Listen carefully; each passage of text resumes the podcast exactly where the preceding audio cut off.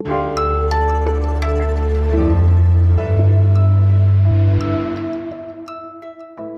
hören was jetzt, den Nachrichtenpodcast von Zeit Online. Heute ist Mittwoch, der 13. September 2017. In München geht der NSU-Prozess weiter. Die Bundesanwaltschaft fordert lebenslange Haft und Sicherungsverwahrung für die Angeklagte Beate Zschäpe. Nach dem Plädoyer der Anklage werden nun die Nebenkläger und die Verteidigung ihre Plädoyers halten. Ein Urteil wird erst in den kommenden Monaten erwartet. Unser Kollege Tom Sundermann begleitet für uns den Prozess. Seine Analysen lesen Sie auf Zeit Online und in unserem NSU-Blog. Richtig Europa begeistert sind gerade nur wenige Bürger. Brüssel ist kompliziert, weit weg und die großen Fragen, etwa nach dem Umgang mit der Flüchtlingskrise, werden nicht gelöst. So kommt es bei den Menschen an. Kommissionspräsident Jean-Claude Juncker ist schon qua Amt ein überzeugter Europäer. Heute will er in seiner Rede zur Lage Europas Reformen vorstellen und die Bürger wieder neu begeistern für die EU. Die Olympischen Spiele 2024 werden in Paris ausgetragen. Das wird das Internationale Olympische Komitee heute Abend in Lima verkünden. 2028 wird Los Angeles Gastgeber sein. Das erste Mal werden zwei Spiele auf einmal vergeben. Und es ist auch das erste Mal, dass das IOC draufzahlen muss. Weil alle anderen Bewerber abgesprungen waren, hat das IOC Los Angeles 160 Millionen Dollar für Sportprogramme versprochen, damit die Stadt noch vier Jahre auf die Ausrichtung der Spiele wartet. Paris plant übrigens für seine Ausrichtung der Spiele 6,2 Milliarden Euro. Der Redaktionsschluss für diesen Podcast ist 5 Uhr.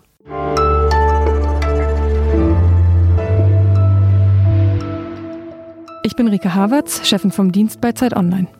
Noch elf Tage bis zur Bundestagswahl. Die AfD wird sehr sicher ins Parlament einziehen und womöglich ein zweistelliges Ergebnis erzielen.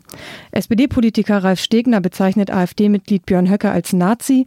Justizminister Maas hält Teile des AfD-Programms für verfassungswidrig und der Vorsitzende der Partei Alexander Gauland möchte die Politikerin Aydan Özjus gern nach Anatolien entsorgen. Über all das spreche ich mit Thomas Fischer, der bis Mai Vorsitzender Richter am Bundesgerichtshof war, bei Zeit Online die Kolumne Fischer im Recht geschrieben hat und weiter Berater für uns als Autor tätig ist. Hallo, Herr Fischer. Hallo, Frau Haberts. Guten Morgen. Herr Fischer, müssen wir die AfD einfach aushalten? Ja, da wird uns äh, gewiss nichts anderes übrig bleiben, äh, wenn wir ein demokratisches politisches System sind, das mit nicht verfassungsfeindlichen und nicht verbotenen Parteien natürlich so umgehen muss, wie es das Grundgesetz vorschreibt. Und das heißt, äh, wir müssen uns jetzt nach dem 24. September darauf einstellen, dass die AfD und äh, Frau Wagenknecht von der Linken hat es äh, Halbnazis genannt, also dass dann Halbnazis im Bundestag sitzen. Wenn man an die Aussagen von Alexander Gauland und anderen Parteimitgliedern denkt, muss man das Halb da nicht einfach streichen? Das könnte im Einzelfall schon so sein. Äh, natürlich ist der Begriff Nazi, äh, äh, wie soll ich sagen, ist ja kein rechtstechnischer Begriff. Der hindert auch leider, muss man sagen, äh, nicht daran, äh, Mitglied einer äh, demokratischen Partei zu sein, die ihn nicht, die die Person nicht ausschließt und die möglicherweise noch in Parlamente einzieht. Das muss man natürlich aushalten und aber nicht, indem man passiv dem zuschaut oder indem man es inhaltlich toleriert sondern indem man sich damit äh, bewusst und äh, rational und vernünftig auseinandersetzt. Wie könnte denn so eine bewusste und rationale Auseinandersetzung aus Ihrer Sicht aussehen? Naja, diese Auseinandersetzung muss äh, natürlich nicht an der Form ansetzen, äh, die ja insbesondere von Politikern der AfD als äh, besonderer Gag und besondere Qualität immer dargestellt wird. Also die Äußerungen, die provokativen Verhaltensweisen und so weiter, die ja ein Teil der, der Politik und der angeblichen Alternative sind, sondern die muss ansetzen am Programm und am Inhalt. Und dieser Inhalt ist ja in einem solchen Maße wieder widersprüchlich und teilweise genau das Gegenteil von dem, äh, was die AfD vorgibt zu sein, nämlich eine Partei der kleinen Leute äh, und der zurück, der, der Ausgegrenzten und so weiter, äh, dass es eigentlich nicht sehr schwer fallen sollte, im äh, doch relativ kurzer Zeit dieses äh, Spektakel doch etwas zu entzaubern.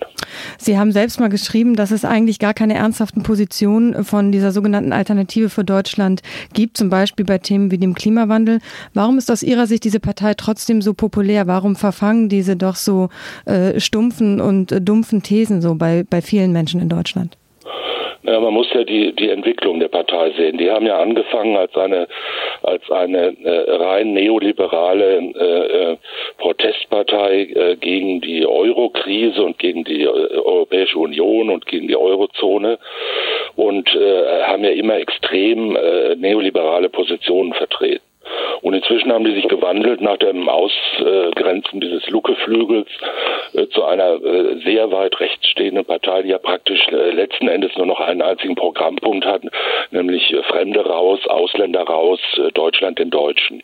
Und in diesem Zusammenhang wird da jetzt ein, ein Programm zusammengezimmert, das ja in hohem Maße widersprüchlich, aber auch unklar ist. Also zu vielen Dingen stehen da zwar irgendwelche Schlagworte im Programm, Steuer, Rente, äh, äh, Bürgerarbeit äh, und so weiter, Klimaschutz EU und so weiter.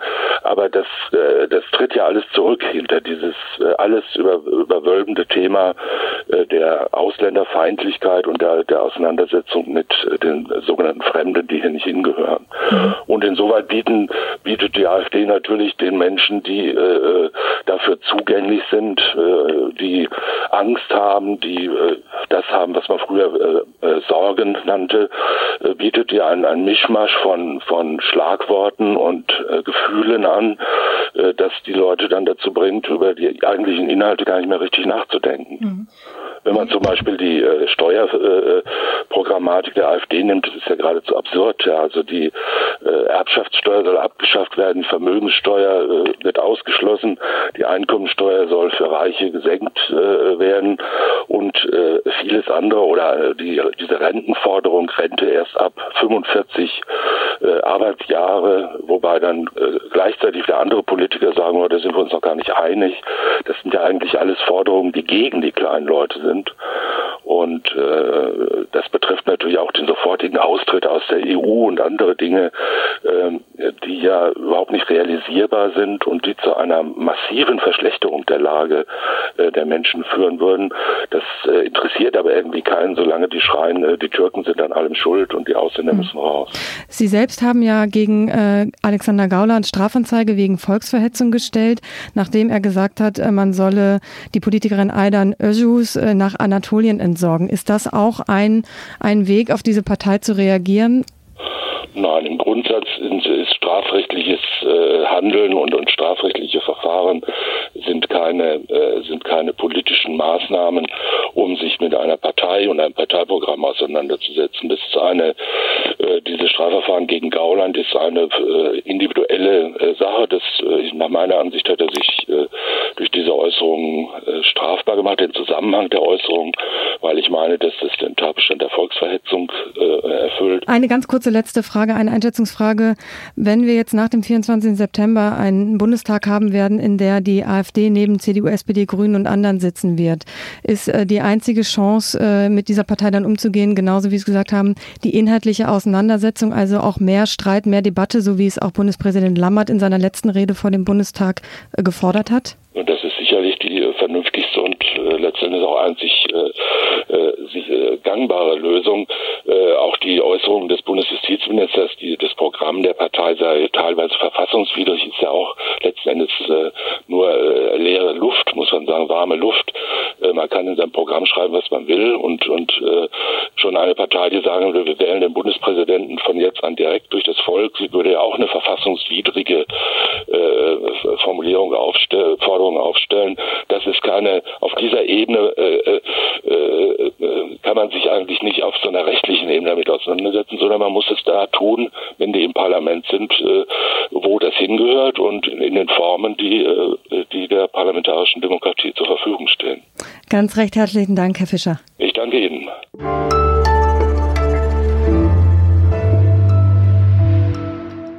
Und sonst so?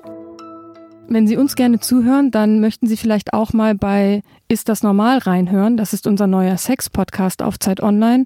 Oder auch Frisch an die Arbeit. Das ist der Podcast von unserem neuen Arbeitsressort. Beide sind ab jetzt verfügbar und wir sind alle hier noch ganz aufgeregt, weil in dieser Woche drei neue Podcast-Formate gestartet sind. Und äh, ja, jetzt gehen wir hier in den Schnitt und machen diese Folge fertig und morgen gibt's eine neue Folge von Was jetzt?